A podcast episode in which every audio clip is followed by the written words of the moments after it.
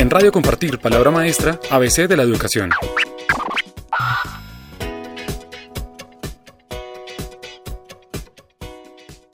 Hoy nos encontramos con Carlos Abraham Villalba, rector del Colegio Alfonso Jaramillo, ubicado en el municipio de Pereira Risaralda. Rector, usted expresa que en el sector educativo hay crisis de liderazgo entre funcionarios de las secretarías de educación y directivos docentes. ¿Podría explicarnos un poco sobre esta preocupación y a qué se refiere con esta expresión? Cuando hay crisis de liderazgo significa que quienes pueden tomar decisiones, quienes pueden ejecutar, deliberar, discutir para tomar decisiones y poner en marcha un proceso, no lo están haciendo ya sea por desconocimiento, por falta de ética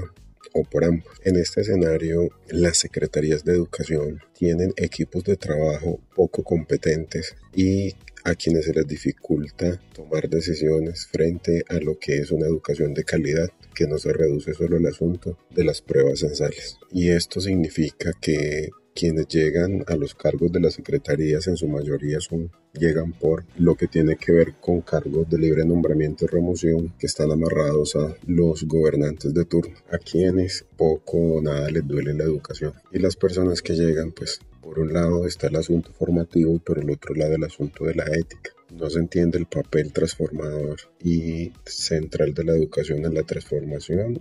lógicamente, y en los avances de una sociedad. Y eso lleva a que el asunto ético también quede de lado y las secretarías de educación solamente sean ejecutoras de contratos para seguir el asunto burocrático y la contratitis que tiene que ver con sostener pues a quienes toman la decisión de ubicar a estos funcionarios y una ausencia de, de voluntad política en ese escenario. Y por el otro está el asunto de los rectores. Nosotros los rectores no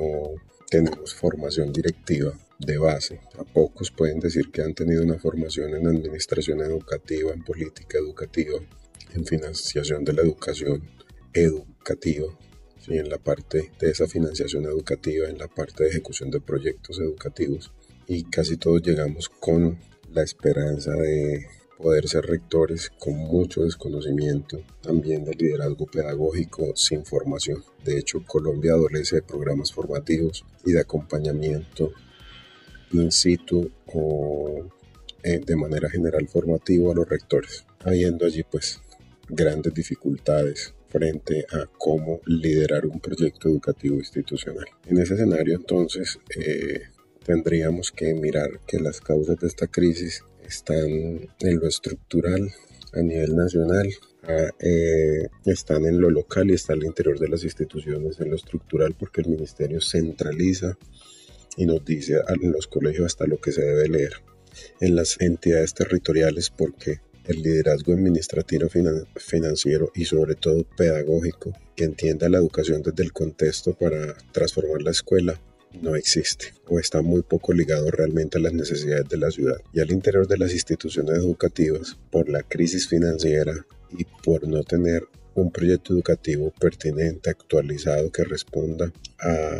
al barrio, al entorno, a las necesidades de los estudiantes y que no cuente con un liderazgo efectivo, pues tiene la tendencia a seguir ofreciendo un servicio de mala calidad. Y para poder avanzar en este escenario, pues tendríamos que mirar por un lado el acompañamiento real que se le debe dar a las secretarías de educación que tengan equipos de calidad pedagógico, administrativo y financiero que no estén amarrados en su totalidad al político o al gobernante de turno y que piensen la educación a corto, mediano y largo plazo frente a las políticas nacionales e internacionales, pero sobre todo a la localidad. Y el segundo escenario es ayudar a los rectores a entender la singularidad de la escuela frente a su contexto, a la inversión de los recursos y a mirarlo a nivel nacional y mundial sin perder de vista que los chicos tienen que formarse para eh, todo el asunto de, de ser ciudadanos del mundo, pero no olvidarse de que nacimos en la aldea y que nuestras tradiciones son importantes, pero que sobre todo esta educación debe ayudar a cerrar esa brecha que los hace a ellos marginados del conocimiento. Y por lo tanto no solamente saber qué liderar en lo pedagógico, sino cómo invertir los recursos en lo administrativo, cómo dignificar la labor del maestro y valorar el esfuerzo que hace cada maestro y ayudar a construir un mejor país. Y eso se centra en proyectos educativos institucionales que tengan una visión compartida. Por eso deben haber proyectos educativos municipales en las entidades territoriales que ayuden a llevar, a jalonar los proyectos educativos de cada institución hacia horizontes comunes en formación ciudadana, conocimiento, productividad y sobre todo personas. En Radio Compartir, palabra maestra, ABC de la educación.